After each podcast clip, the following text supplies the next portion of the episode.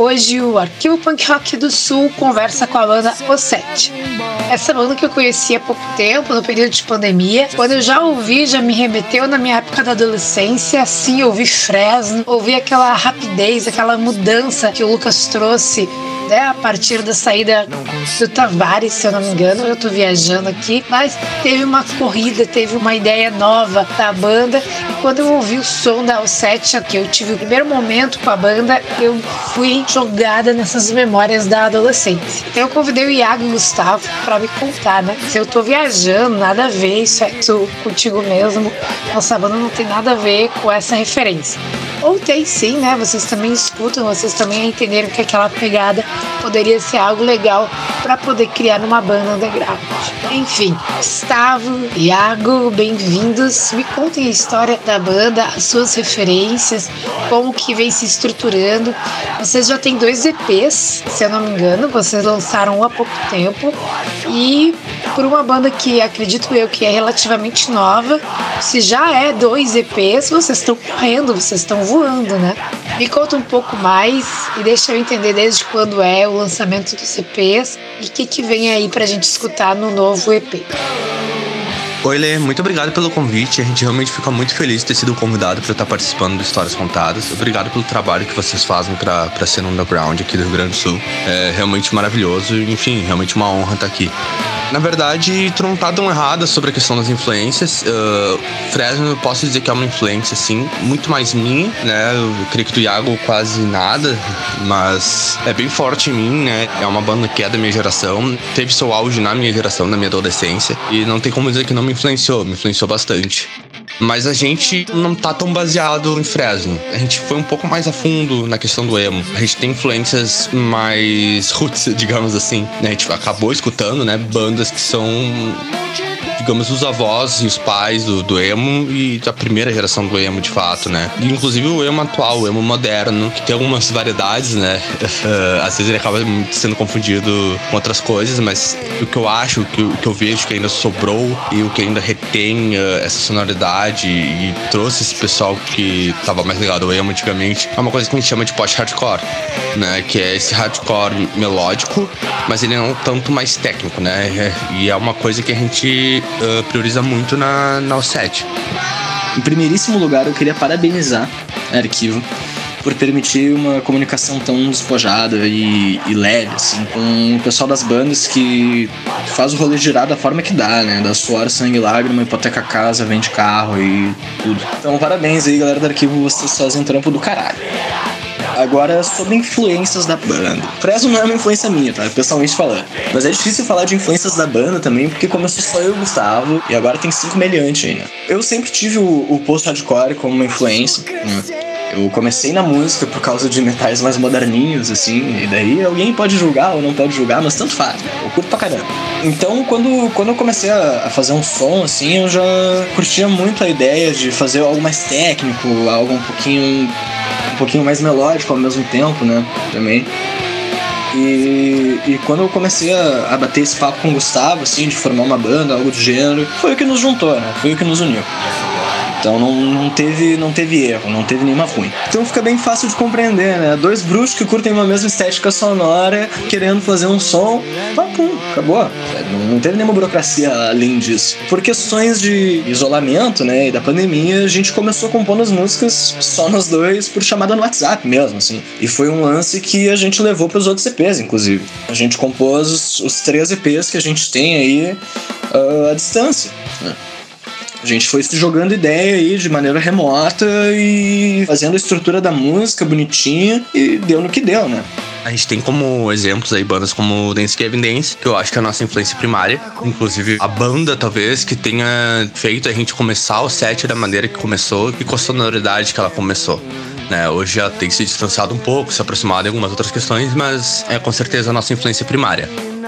Sobre os EPs, na verdade são três. A gente tem três EPs que são baseados em cartas do tarô, sendo o primeiro a Torre, o segundo a Morte e o último recém-lançado o Mundo. E cada um carrega, tanto na sua sonoridade, nas suas letras, a essência do significado dessas cartas. Na Torre, por exemplo, a carta Torre significa uma grande mudança, uma mudança brusca, né? Ela é representada por uma torre em chamas, uh, que em cima tem um chapéu clássico de bispo, e da torre estão pulando na nobreza. E eu acho que isso ficou muito marcado, principalmente nas letras do primeiro EP. E ele também é um EP bem cru, né? Ele tem toda essa transição nossa para esse formato da gente gravar e nos produzir. Né, além de, obviamente, estar compondo as músicas, né? E ainda era um momento que era só eu e Iago, né? A gente era um duo. Na sequência, a gente teve a Morte, que já é um tanto mais voltado para nossas influências de metal e também para My Chemical Romance em alguns pontos. Né? Esse emo mais pop punk, né? Mais paletado, digamos. Mas também há muitos riffs com referências a Gojira e algumas bandas de metalcore. Gojira não é metalcore, no caso. Na morte, a gente trouxe somente a essência da carta que é referente ao fim de algo, né? O fim de um ciclo. Foi o momento que a banda deixou de ser um duo, né? Não era mais só eu e o Iago, era eu e o Iago e o Léo Balk também foi um momento que a gente se arriscou a ir um pouquinho mais longe do que ser só uma banda de post-hardcore técnico ou um emocore moderno, não sei como explicar exatamente o estilo, mas foi um momento que a gente se arriscou mais e foi mais a fundo. A gente tem uma música ali chamada Odisseia, por exemplo, que é uma música de 5 minutos e pouco. Tem várias passagens de violão. Enfim, a gente tentou quebrar um pouco esse paradigma naquele momento. E agora o nosso trabalho mais recente é o Mundo, né? Que contou com a participação, inclusive, do nosso querido editor desse programa, o Gessé. Abraço, Gessé. Que foi o baterista desse EP e também foi a pessoa que mixou esse trabalho. Fez um ótimo trabalho. A gente gosta muito do Gessé. Foi muito importante o momento que ele teve na banda com a gente. Nos ajudou a crescer pra caramba. E também teve a entrada do Marcelo Menegoto, que é o baixista da Amargo, e que também trouxe um brilhantismo técnico muito grande pra banda, assim. Realmente ajudou a amadurecer nosso trabalho relativamente assim, uma quantidade inesperada. A gente deu um passo a mais, assim, ao meu ver. E tá sendo uma experiência bem legal, assim, tá, tá com o Marcelo na banda agora, né? O G7 teve durante o período da gravação, nos ajudou a mixar. E foi, pá, assim, nos ajudou muito, muito mesmo. Foi, foi uma mudança muito legal. E agora, no momento, uh, depois do lançamento desse EP, a gente teve a edição do Douglas Mansur, agora nas baterias, né? Que tá nos acompanhando ao vivo e entrou na banda recentemente. A gente gravou uma live session recentemente com ele. Tá bem legal, assim, é um momento bem legal. Mas uh, sobre o EP, o mundo é uma carta que ela tem como significado primário a liberdade, né? A busca de novos horizontes, de novas perspectivas. E a gente tentou trazer isso bastante nas letras. Sobre a admiração do novo, tentar procurar a felicidade em locais inesperados. O processo de composição dos três EPs foi bem simplista, eu acho. Porque no primeiro trabalho, na torre, como duo, né, eu e o Gustavo, a gente já conseguiu perceber. O Gustavo é uma fonte inacabável de letras. Eu já tinha uma intimidade um pouquinho maior com fazer alguns arranjos, então foi bem fácil, assim. Né? Eu trazia algumas ideias de arranjo e ele metia o dedo dele, trazia algumas ideias também. A mesma coisa com as letras, ele trazia boa parte das letras, eu fui colocando o dedo também. Então foi, foi bem fácil a comunicação, assim. Já pra, pra morte, o segundo trabalho trabalho teve a adição do Léo, Léo Balk, que faz os berros. Ele tem uma noção muito boa de composição e ele tem uma afinidade incrível com metalcore. Né? O que trouxe esse caráter um pouquinho mais pesado para esse segundo EP. Foi bem legal também, a mesma, a mesma ideia, assim, sempre no, no ping-pong. E pro terceiro trabalho, que contou com as baterias do Gessé e com os baixos do Marcelo, a gente já tinha um caminho um, um pouquinho melhor, assim, o que, que a gente quer fazer, onde é que a gente quer chegar agora, né? Então, com a adição deles, assim, só tornou mais técnico o negócio, mas não foi muito diferente o processo. Esse último EP ele tá muito mais técnico do que os outros, muito mais técnico mesmo, né? As guitarras estão com composições um pouco mais elaboradas, os baixos também estão mais complexos, as baterias não tem nem como, tem como negar, né? As baterias anteriores quem fazia era eu e o, e o Iago. E o Gessé é um baterista brilhante, né? Então, trouxe levadas assim que são muito inesperadas, que deu esse, esse spice, essa, esse tempero uh, diferenciado para as músicas. Uh, eu acho que elevou bastante o nosso estilo. E eu acho que quem ouvir vai acabar tendo uma experiência melódica, uh, com bastante guitarra. acho que com uma instrumental, no geral, bem, bem trabalhada mesmo. E também os berros do Léo, assim, que são, são uma coisa que eu, que eu, que eu acho fora de outro mundo, assim. Uh, né? Inclusive na primeira música do EP a gente tem uma espécie de dueto de berros, né? Entre o Iago e o Léo, que pra mim uh, é, é, é, a melhor música de entrada que a gente teve nos nossos três EPs, né?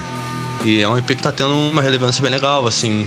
Teve uma estreia até relativamente maior que os outros, assim. Eu acho que a gente já conseguiu desenvolver a banda uh, num ponto que o lançamento já tem uma significância um pouco melhor, né? Já encontramos algum tipo de público, né? Eu tô vendo a gente conseguir crescer de uma, de uma maneira bem legal, assim, para um momento pandêmico. E, bah, tá sendo uma experiência sensacional o lançamento desse, desse EP, né?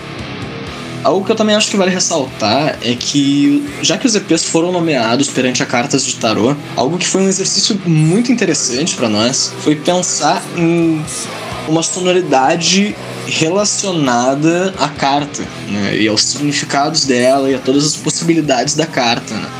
Tentar fazer algo quase sinestésico, né, de visualizar a carta e destrinchar ela em um formato sonoro que foi absurdamente legal, na real, muito divertido. E até o, o fator da temática me fez estudar um pouco sobre. Eu tenho diversas pessoas nos meus arredores que entendem muito e que são tarólogos e tarólogas, e pessoas só conhecidas, um pouco distantes também. Mas eu não era um grande entendedor e ainda não sou. É, mas eu pelo menos tenho um conhecimento a mais agora. Mas foi algo que me fez pesquisar um pouco e estudar um pouquinho melhor e entrar mais a fundo nesse, nesse universo para que eu conseguisse tentar traduzir da forma que eu achasse um pouquinho mais exata. Foi bem divertido.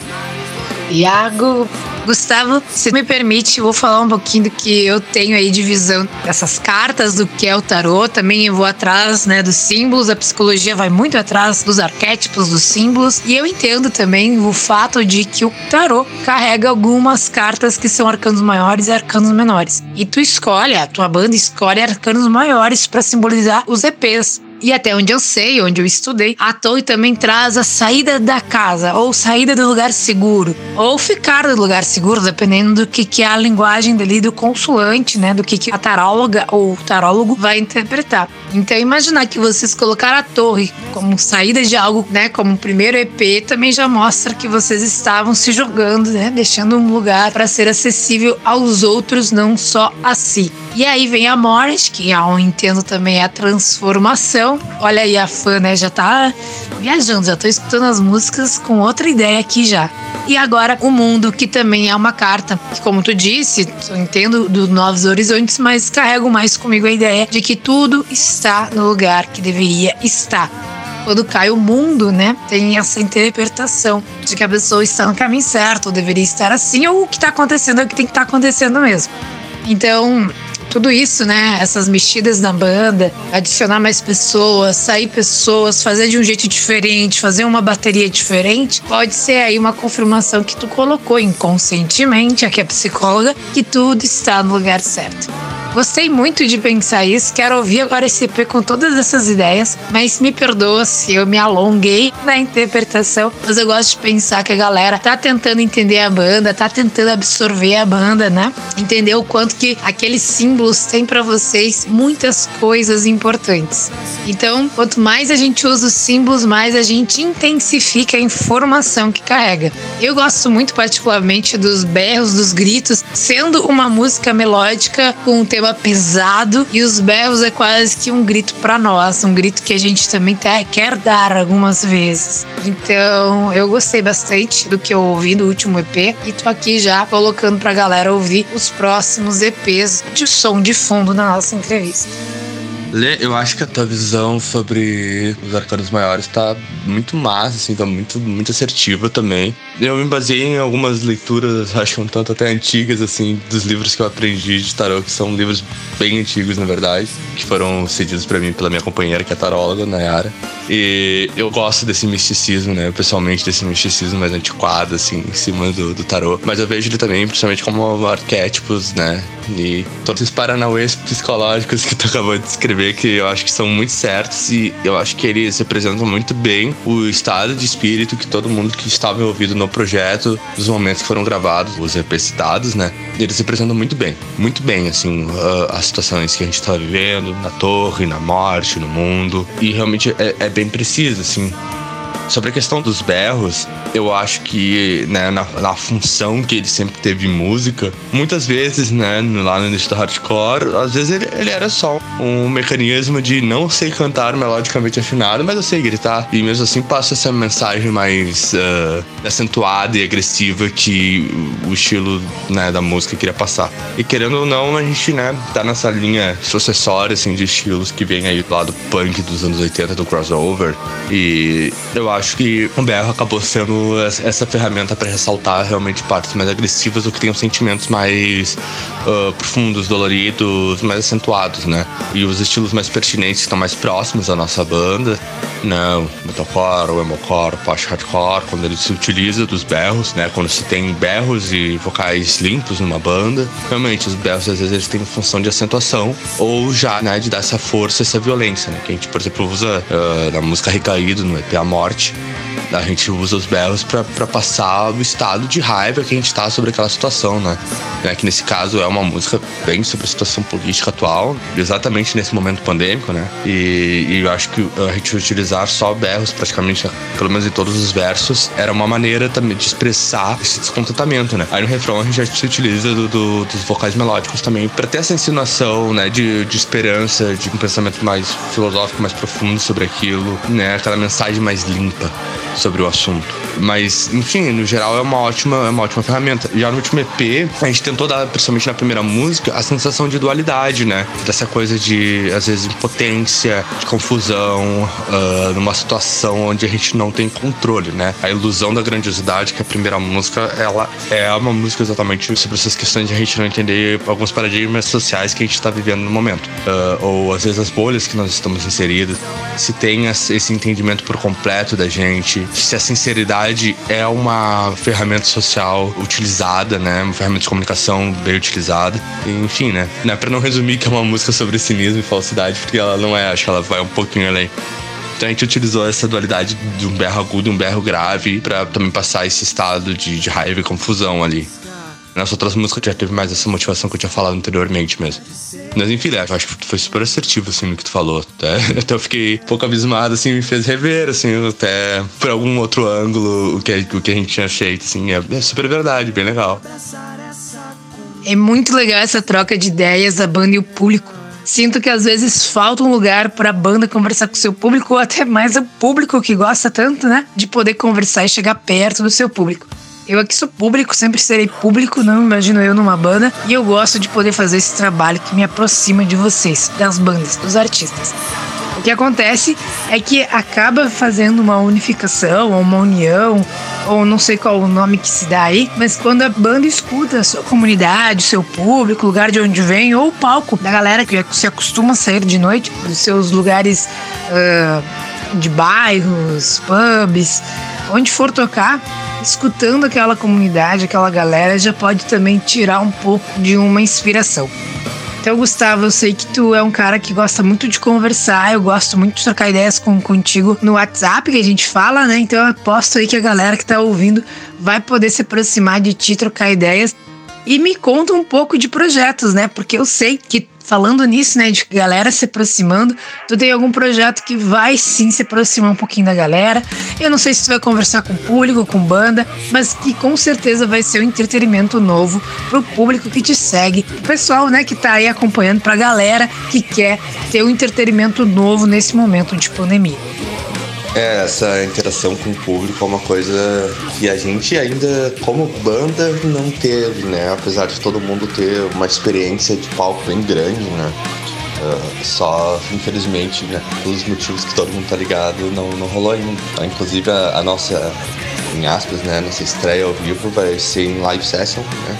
Daqui a mais ou menos um mês. A gente gravou agora uma live session, está sendo editado e que está ligado no projeto que, que, tu, que tu mencionou aí, né? Uh, ainda não está no ar, ainda a gente não divulgou, né? a gente está no processo de edição, mas a gente já fez toda a captura da primeira temporada. Uh, vai ser um projeto bem maluco, eu diria assim. É uma mistura de live sessions com um certo humor da MTV dos anos 2000, final dos 90 ali. Um pouco Hermes e Renato, Uh, é bem maluco, assim, a gente fugiu do, do, do, tá fugindo do espectro do que a gente tá fazendo aqui, por exemplo, né? De, de entrevistar mesmo, porque a gente viu que tem muita gente que já faz isso, faz isso muito bem saca? Que a gente talvez não seja bons entrevistadores, mas sim é, bom interagindo de outras maneiras com, com, as pessoas, né? Então, esse projeto vai agregar isso principalmente, né? É, esses quadros com poucas bandas que não, não, não são exatamente entrevistas, né? Eu não, eu não vou conseguir explicar uh, muito bem. Eu acho que a gente vai ficar mais claro quando a gente conseguir mostrar, né? A nossa estreia tá ali pro mês que vem. E em breve daí a gente vai começar a divulgar também uh, as redes desse projeto, né? E enfim, também ele vai contar com um podcast também, né? Um podcast com uma outra vibe, mais trabalhando com temas, inclusive a Lê aí é uma das convidadas aí da primeira temporada do podcast também, né? A gente já tá começando a gravar. E é isso, né? Não, não, não tenho muito, muitos outros detalhes para dar por enquanto, porque realmente uma coisa é, é, tão audiovisual que só vendo o trailer quando sair, assim, pra explicar bem. Mas vai ser bem legal, assim, quem, quem tiver curioso e tal, pode me seguir no, no Instagram ali, que eu vou, vou estar divulgando bem em breve ali desse, desse trabalho novo aí. E pra gente ir já finalizando, indo pro finalzinho do nosso papo, podemos aí pensar qual é o lugar que a gente vai ter melhor acesso ao set, às redes sociais, como que a gente troca ideia com vocês, esse EP novo, onde se encontra, o que mais que a gente pode pensar que tem por aí, que a banda 7 vai vir a fazer. Deixa a gente com uma pulga atrás da orelha e também fique à vontade para divulgar. Agradeço muito, né? Por mim teria várias outras perguntas, mas fiquem à vontade para poder se despedir. É, uma das minhas perguntas, se vocês conseguirem encaixar aí na despedida, é as bandas que vocês foram vendo, que foram acompanhando vocês desde que começaram, ou quando tinham interesse em fazer banda, né? Bandas underground da cena independente que vocês foram vendo que acompanharam vocês ou que vocês acompanharam e que hoje ainda são fã, mesmo sendo bandas também.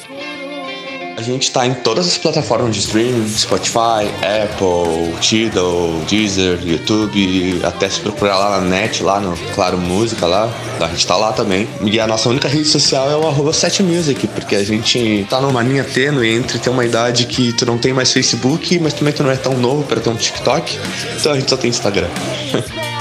Bom, uh, eu, eu vou indicar algumas bandas aqui. Vou indicar Templo de Sofia, que são nossos amigos desde o início e nos acompanham desde o início. Eu sei que eles gostam pra caramba do nosso trabalho e isso é recíproco demais, assim. Eu gosto muito do som deles.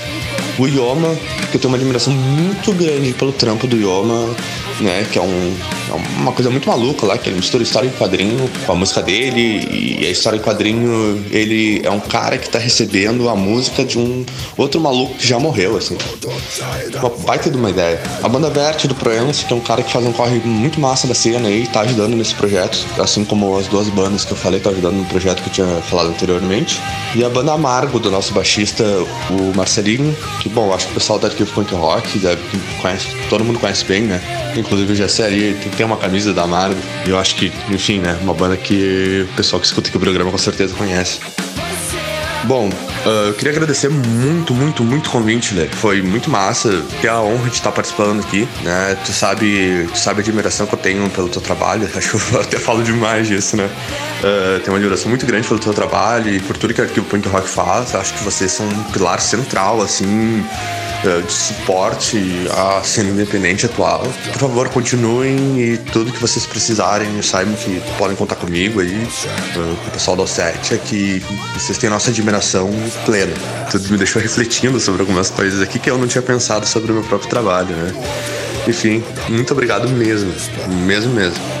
Então, aos ouvintes do Arquivo Punk Rock do Sul, aqui no programa Histórias Contadas, vocês estão sabendo de primeira mão que vai ter um programa maravilhoso que eu nem tô vendo, não vi nada, absolutamente nada, mas eu sei a intensidade a entrega desses caras aqui. E que com certeza o pessoal dessas bandas que ele citou que vai estar junto vai ser muito atrativo para nós que somos público, para nós que buscamos entretenimento e que a gente confia demais nesse trabalho que é esse olhar underground, essa cena alternativa, essa contracultura, esse porquê fazer igual aos outros, quando a gente também pode fazer. Então faça você mesmo, resistindo, existindo, e graças a vocês, a nós do arquivo e a todos os outros projetos coletivos e culturais que existem, a gente faz isso acontecer. Muito obrigado, um bom dia, uma boa tarde, uma boa noite, uma boa madrugada e até semana que vem.